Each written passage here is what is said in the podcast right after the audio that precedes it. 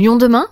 Écoutez ma différence. Parlons cinéma avec un film documentaire français et engagé. We Are People, c'est son nom. Il a été produit par Philippe Fontana, réalisateur, et Michael Jérémiaz, ex-champion de tennis fauteuil. À eux deux, ils ont créé la boîte de production Les Gros Films et We Are People est leur première œuvre. Un documentaire qui retrace l'histoire du handicap dans le sport et qui veut faire réfléchir sur la façon de considérer les athlètes handicapés. Pendant ce film, Philippe Fontana et Michael Jérémiaz voyagent autour du monde pour rencontrer des sportifs de tous les âges et avoir leurs réflexions sur le sujet. Depuis l'Antiquité où les personnes handicapées étaient tuées à la naissance, au début du XXe siècle avec les premières compétitions dédiées à ces sportifs, jusqu'à aujourd'hui, We Are People montre que le combat n'est pas encore gagné, mais que les mentalités continuent d'évoluer dans le bon sens. Le film a été diffusé lors d'une soirée spéciale au cinéma Le Comédia dans le 7e arrondissement, en présence de l'équipe. Notre journaliste Madeleine Clunia était présente. We Are People, c'est au départ Michael Jérémiaz, champion de tennis fauteuil, qui veut faire un film autobiographique au moment de la fin de sa carrière. On lui présente le réalisateur Philippe Fontana, ils discutent, se rapprochent et deviennent vite bons amis. Mais Philippe a une autre idée pour le film, comme le raconte Michael. L'idée c'était de raconter euh, ma petite histoire pour servir finalement la grande histoire. Moi ce qui m'est arrivé c'est assez banal. Un accident de la vie, le sport, la famille, l'amour, bref, qui me permet de me reconstruire. Mais avant moi il y en a eu plein qui ont utilisé ça. donc l'idée c'était de s'y intéresser à une échelle un peu plus global et pas uniquement euh, de, mon point de vue très personnel. Le documentaire devient alors plus historique pour aller au-delà du récit du parcours de Michael. Philippe Fontana s'intéressait depuis longtemps au handicap, en avait déjà fait des films et voulait raconter une histoire globale pour apprendre la réalité aux spectateurs qui selon lui ne savent tout simplement pas ce que c'est que d'être handicapé. La société elle a vachement peur du handicap en général. Donc l'idée c'était de se dire bah, comment on fait pour donner des clés de réflexion pour faire à la fois que les personnes handicapées puissent s'exprimer autrement que la, manière dont on les fait s'exprimer en général.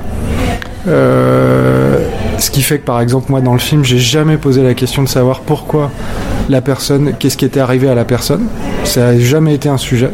Les gens expliquaient après coup ce qui leur était arrivé, ou s'ils étaient nés comme si, ou s'ils avaient eu un accident. Mais la, question n'a jamais été racontez-moi en gros le, plus, le pire jour de votre vie. Ne pas réduire les personnes handicapées à leur handicap, parler de leur performance sportive plutôt que de leur accident, et montrer qu'il est possible de faire un film sur le handicap sans être misérabiliste et sans présenter les athlètes comme des super-héros. Le but était de donner le témoignage de ces sportives et sportifs du monde entier qui n'ont pas souvent eu la place de s'exprimer, comme l'explique Philippe Fontana. Ce qui a été assez génial, c'est qu'à partir du moment où on avait identifié quelles pouvaient être les personnes qui pouvaient intervenir dans le film, quand j'ai commencé à prendre contact avec tout le monde, mais je crois que, je crois que ça, ça m'est jamais arrivé en faisant un documentaire, j'avais des réponses positives de tout le monde en moins de 24 heures. C'est-à-dire que la plupart des gens qui étaient concernés étaient des gens qui étaient tous des super cadors dans ce qu'ils faisaient, mais personne n'avait vraiment pris le temps d'aller euh, recueillir leurs paroles. Des athlètes qui avaient pourtant beaucoup réfléchi au handicap dans le sport et dans la société.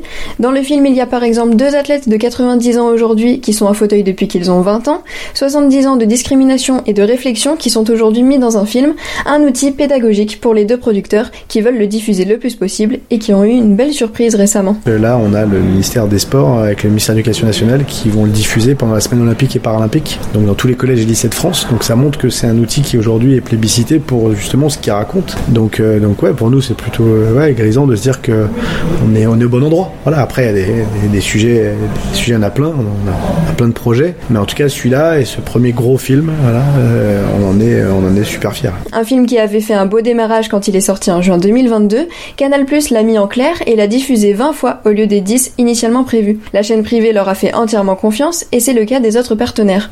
Le film a été réalisé en partie grâce à des financements publics, mais surtout, Michael et Philippe ont fait appel à des partenaires privés. Leur but était alors de cibler des entreprises qui adhèrent au projet et qui ne veulent pas seulement améliorer leur image en finançant un tel documentaire. C'est le cas du Crédit Coopératif, qui cofinance le film et qui s'engage déjà depuis longtemps auprès des personnes handicapées. David Arnoux, délégué général Auvergne-Rhône-Alpes et Bourgogne-Franche-Comté du Crédit Coopératif, explique leur démarche. C'est pas un investissement pour le Crédit Coopératif, c'est un engagement.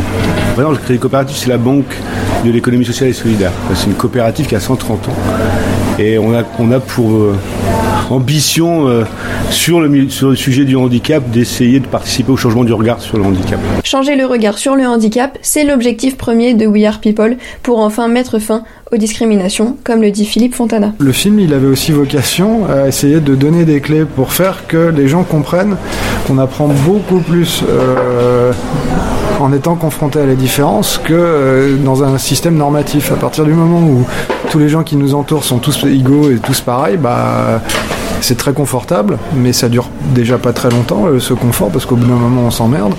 Euh, en revanche, rencontrer les, la différence ou les différents ou, les différentes, bah, là on commence à se, voilà, ça commence à devenir plus intéressant parce que parce qu'on apprend des choses. Le film est alors porteur d'espoir avec une scène finale tournée dans un lycée toulousain qui mélange les élèves valides et handicapés et permet à tous de faire du sport. Les bénéfices se font ressentir des deux côtés et encouragent alors à arrêter de séparer les individus. Le nouvel enjeu pour le documentaire est sa carrière internationale qui est en cours de préparation pour porter ce message autour du monde.